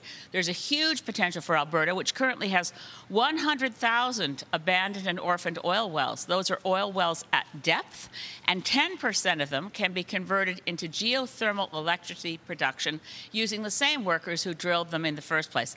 The transition from fossil fuel dependence to a re- renewable energy dependence in a different kind of an economy employs more people, is more productive, and frankly, the science and the pressure that it brings to bear on governments around the world when you use the term moral authority, any government that fails to act has failed a test that is beyond abandonment of you know, dropping for failure to respond to fascism in the Second World War. That's the scale of the kind of failure that we're talking about now if we don't act. Hi, Ms. May, Hannah Thibedeau, CBC News. Uh, if there is a minority government, which a lot of polls are suggesting, and you're a part of holding the government to account, what would be your non-negotiables? Well, I, there. I was surprised by Mr. Singh's because he's put reducing cell phone rates as relatively equivalent to acting on the climate crisis. And still, the NDP, along with the Liberals and the Conservatives, are planning, to the extent they have a plan, it misses the point we were just making. The Intergovernmental Panel on Climate Change makes it clear that drastic reductions in our dependence on fossil fuel are absolutely necessary. So, of course, we couldn't support any government or combination of parties in a government that failed to have not just actions on climate change, steps that are nice in a general direction, but a commitment that is adequate to avoid the cat- catastrophe that awaits us if we continue down the road we're on. So, may I read into that then? Yeah. That since the conservative government would drop a carbon tax, would that mean you wouldn't be able to support a conservative government? See, my experience, which is one that is drawn from colleagues around the world and Green parties around the world, is that when you negotiate in a minority parliament, you find that parties that quite firmly held to one view during an election become far more malleable when they're trying to form government. So I don't take anything as firm and rigid. That said, I have to say the chances of Mr. Uh, Scheer offering more action on climate than other possible parties in the next parliament are, you know, rather small. But the, the process of negotiation is that you talk to everybody. And then you see, okay, if this is, and again, this is such a hypothetical. It does look like it will be a minority parliament. I don't know whether, you know, we certainly hope to have enough Greens elected. That's the goal, to have enough Greens elected that we're able to have major influence, particularly on avoiding uh, going above 1.5 degrees Celsius and Canada failing to play the role that I believe we still could play in the world, as I was suggesting in the answer to the question about China's relative contribution versus ours. Our contribution is in punching above our weight and making sure we have a global commitment that meets what we signed in Paris, which is holding to 1.5 degrees Celsius. So, reading into that just quickly, would you try to convince a potential conservative government to keep the carbon tax? Carbon tax is such a small part. I, I, I, don't know how to begin to say this. Sometimes I get asked the question is the pipeline a requirement? Yes, you have to cancel the Trans Mountain Pipeline. Yes, you have to keep carbon taxes. Yes, you have to get rid of fossil fuel subsidies. And guess what? The totality of that is not close to enough. We have to set the target at where the Intergovernmental Panel on Climate Change says it must be and we have to have a plan that gets us there.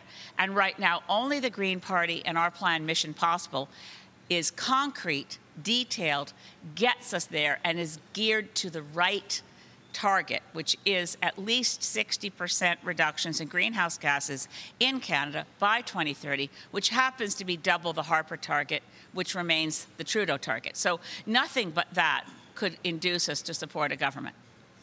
Thanks. Tom, uh, Tom Parry with CBC News. Can I just ask you? Uh, I asked Mr. Singh this: Would backing any minority government would a pipeline be a deal breaker for you? Again, to the same thing I was just answering. yes, of course, but it's not nearly enough. Of course, you can't build new pipelines and hope to reduce greenhouse gases. Of course, you can't keep fossil fuel subsidies flowing and hope to avoid the disaster that awaits us. When the Intergovernmental Panel on Climate Change says the window on holding to 1.5 degrees Celsius is closing and will close forever if we don't globally achieve 45% reductions by 2030, then that implies immediately that the small, incremental, even well intentioned minor steps proposed by the Liberals or by the NDP, and certainly nothing useful proposed by the Conservatives. You take the totality of that and say, does that give our kids and grandkids a fair chance at the world remaining livable through their lifetimes? And the answer to that is no. The totality of canceling the pipeline, keeping carbon taxes, getting rid of fossil fuel subsidies doesn't get you close. The ambition in our plan, Mission Possible, is there not because we're politically ambitious, but because we are basing our policies on the science, and you can't negotiate with physics. We are out of time for procrastination and half measures. You mentioned Mr. Singh's. You mentioned Mr. Singh's uh, priorities that he came out with yeah. today. I was asking him earlier about whether a pipeline would be a deal breaker for him. He said he's against it, but he honestly didn't give a, yeah. a, fulsome answer on that. So, can I just ask you? Uh, I mean, what do you make of that? Uh, you're, you're in a contest with Mr. Singh. What, what, do you make of those? I, I hope to work with all the leaders after the election. The, one of the first steps in Mission Possible is that we need to change status quo decision making. We need to change the way political parties seek electoral advantage with every single thing they do between elections, as opposed to showing some moral courage, working together, and doing what needs to be done. So I am, I am uh, not satisfied with the NDP climate plan any more than I am with the Liberal plan or the Conservative non plan, because Mr. Singh has been unable to say that he will oppose LNG Canada, which is a project which, right, which would create an additional in excess of 100 million tons of carbon dioxide a year. And he has not been clear on a number of points. Uh, they don't have a target in their platform. That's rather revealing. The target in Mr. Um, Trudeau's platform remains the same as what was there under Mr. Harper and is inconsistent. I have to repeat this and underscore it. The current target that Mr. Trudeau claims he will reach, and he calls it the Paris target, is inconsistent with the Paris Agreement. It's the target left over from Mr. Harper. It's far too weak to make the difference that we must make.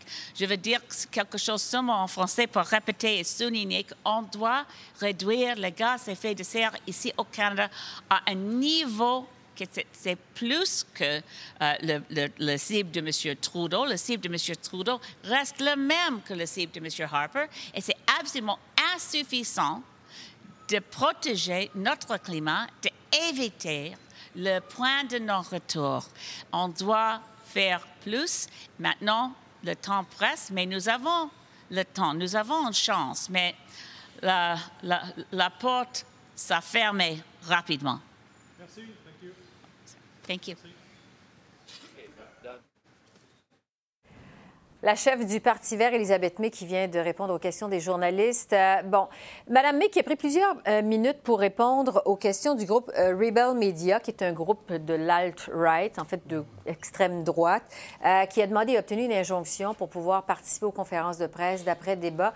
Madame May est la seule chef de parti, sauf Maxime Bernier, il faut le dire lundi soir, qui a accepté de répondre aux questions de Rebel Media. Qu'est-ce qu'on doit penser de la stratégie Madame May de répondre à ces questions-là et de perdre en fait des minutes précieuses de son point de presse? Bien, je ne pense pas que c'est une stratégie. Je pense, non, ça. Je pense qu'il s'agit tout simplement qu'elle répond à toutes les questions de tout le monde pour beaucoup, beaucoup de temps.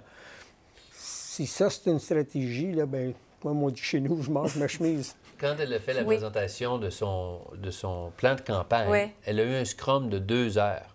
Madame May aime parler, mais au, quand elle va au-delà de tout ce qui est autour du changement climatique, on la perd complètement. Moi, j'essayais sincèrement d'écouter. C'est vraiment pas facile. Puis quand tu commences à répondre aux questions hypothétiques d'un gouvernement minoritaire, si, ça, la mhm. seule chose intéressante, c'est que c'est la première fois que plusieurs des journalistes ont posé des questions sur un gouvernement minoritaire. En fait, c'est ce que j'allais euh, vous poser comme question. Trouvez-vous que, quand même, il y a, les journalistes reviennent beaucoup ce soir sur la possibilité, avec euh, les euh, différents chefs, d'un gouvernement minoritaire? Est-ce que vous allez collaborer avec un, capable de collaborer avec un autre, Richard? Bien, écoute, la boule de cristal commence à, se dissiper. Là. Il, y a, cet aspect-là. Puis les, journalistes vont poser la question avec, euh, avec raison. Maintenant, on connaît déjà la réponse euh, des, aspirants à être premier ministre, euh, incluant, le premier, incluant le bloc qui va dire ben, on veut faire élire la majorité de, une majorité de, députés. Mm-hmm. Je dirais de Mme May, c'est un grand défaut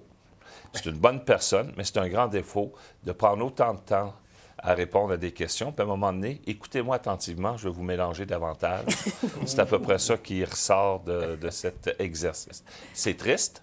Elle est brillante, elle connaît sa matière, mm-hmm. mais il y a une question de communication qui fait défaut. Voilà. Farouk, si vous pensez que ça lui a nuit dans sa campagne? Absolument. Euh, il y avait un moment, pré-campagne ou même au début de la campagne, un moment vert où les gens étaient intéressés par les verts. Il y a bon, les, les manifestations. On pensait au départ qu'il y avait un engouement pour le Parti vert, que le, Parti Malamé allait créer la surprise. Exact. Et, manifestement, ça ne s'est pas avéré. Euh, mhm. bon, on est encore à 10 jours, mais ça ne semble pas. Euh, si le Parti vert avait, avait un communicateur qui est capable de faire du messaging. Gardez ça simple, en trois points. Voici c'est quoi l'urgence climatique. Un, deux, trois, et répétez ça pendant 30 jours. ça serait beaucoup plus efficace. Ça serait peut-être plate pour le protagoniste principal de le répéter 30 à 30 jours de suite, mais c'est beaucoup plus efficace parce que les audiences ne sont pas les mêmes. C'est ça qu'il faut se rappeler. Alors, on retourne au musée euh, de l'histoire où Maxime Bernier, le dernier à prendre la parole, le chef du Parti populaire du Canada, répond aux questions des journalistes. Avoir connaissance de notre plateforme et je pense que j'ai accompli la mission. So I'm very pleased with that debate and I'm looking forward for the next days of the campaign. Thank you. Oui, euh, bonjour Jérôme Labbé, Radio-Canada.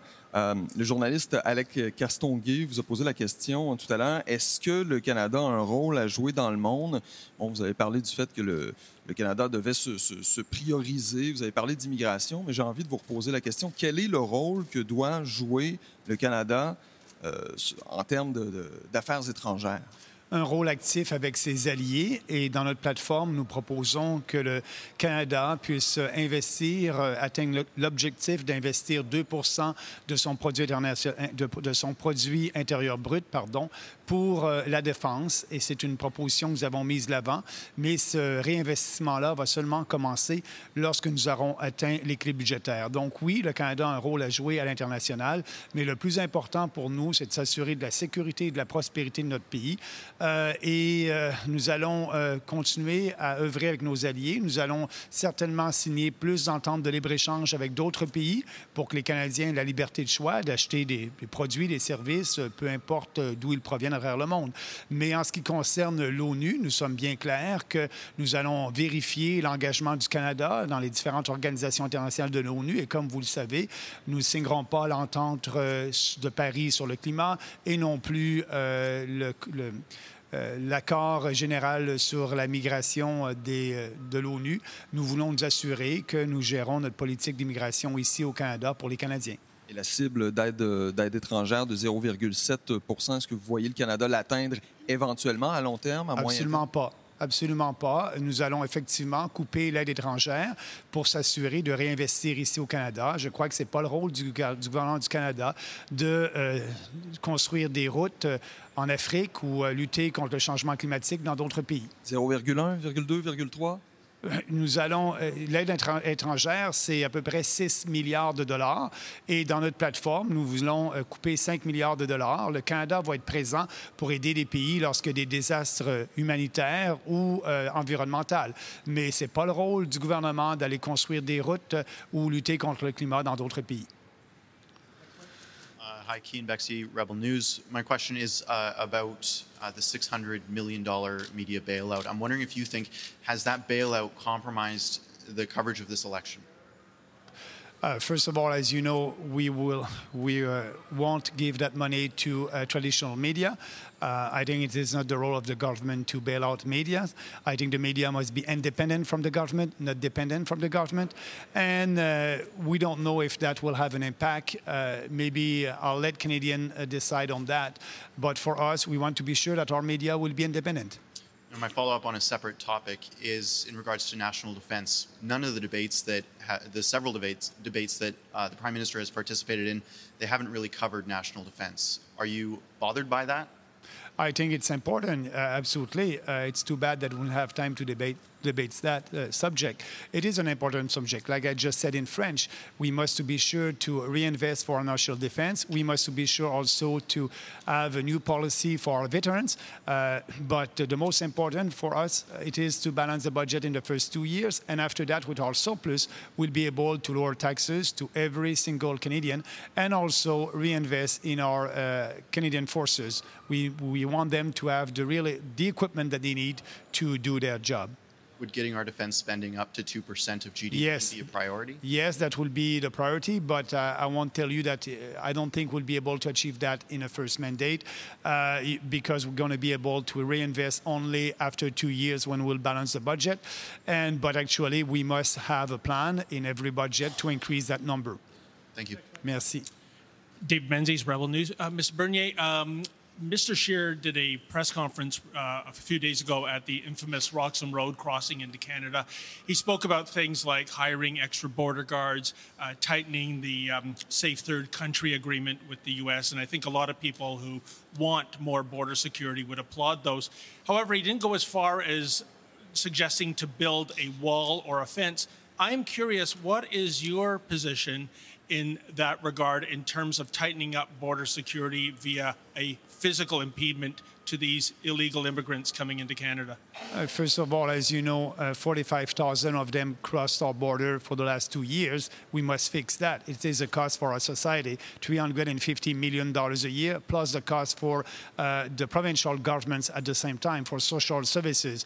And yes, these people who are crossing our border are doing that illegally, and it is not fair also for the real refugees that are waiting in a camp somewhere. So answering your question, we must stop that. The only way to stop that, it is yes to build a little fence at the Roxanne Road, uh, and and you know we are very generous with people. We will have to tell them, you know, if you want to come to our country, come to our country by the big door, and if they come to our country by the big door, by the official uh, port of entry, uh, they will be welcome. But because they, they, they are coming from a safe third country, the U.S., they will have to go back to the U.S. and at the same time will be able to help the real refugees. But Rendouchir uh, won't go there, and and uh, and at the same time also is uh, saying that he wants us to have the same number of immigrants than Justin Trudeau.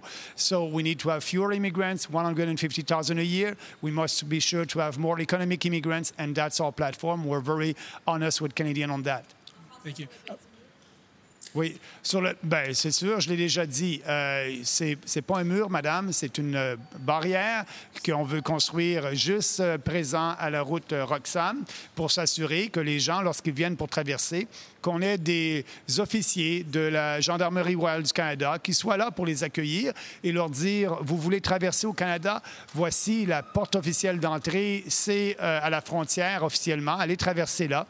Et lorsqu'ils le feront, bien, s'ils viennent d'un pays sûr comme les États-Unis, comme c'est le cas actuellement, ils devront retourner aux États-Unis. Ce qui est, euh, non, ce qui est aussi. Euh, euh, ce qui coûte à la société canadienne, c'est 40 de ces gens-là qui ont traversé la frontière illégalement vont devoir être déportés dans quelques années. Et ça, c'est un chiffre qui vient du ministère de l'Immigration. Donc, c'est injuste. Il faut, faut stopper ça et nous avons la solution pour ce faire. And Mr. Bernie, uh, second question uh, on a different subject. Um, as you know, the only reason why I am here, my colleague Ian Bexley is here, my friend Andrew Lawton with True North is here, is due to a federal court order that we got at the 11th hour on Monday. Uh, you, sir, were the only federal leader to tweet out your congratulations to that. I am curious, why do you think the other federal leaders uh, didn't have any comment to make about really a groundbreaking judgment when it comes to freedom of the press. It's very uh, sad that uh, they are not fighting for freedom of the press. And uh, so, you know, you're a journalist. Maybe uh, I like your question, maybe I won't like your question, but your role is to ask tough questions. And, you know, I'm speaking to every media and, and uh, to CBC and all these media that maybe don't like what I'm saying, but it's okay. I need to express our point of view, and I'm very pleased that you're here. And I think politicians must be ready to face the heat and, and answer, answering the the tough questions. And so, yes, you're asking the tough question, but also other media are asking me the tough questions, and I'm there to answer that. It's my role as a politician, and we are in a democracy. We must be, we must be proud of our freedom of speech and, and, and our free country. Thank you. Thank you. Michel Lamarche, TVA Nouvelle. Je pense pas qu'elle soit dure, celle-là, mais je veux savoir si vous avez trouvé le constat de M. Scheer pendant le débat où il vous a dit non seulement vous ne serez pas premier ministre, mais vous n'allez pas gagner en Beauce. Trouvez-vous que c'est un constat qui est dur de sa part? Bien, on verra bien dans quelques jours. Il reste seulement dix jours avant la fin de cette élection-ci. Et moi, j'ai jamais rien pris pour acquis en politique. Euh, je fais de mon mieux. Je pense bien d'être pouvoir euh, être élu en Beauce, mais je ne prends rien pour acquis. Je pense que M. Scheer euh, était un peu arrogant en exprimant ces paroles-là. Mais on verra bien. J'ai confiance au Beauceron.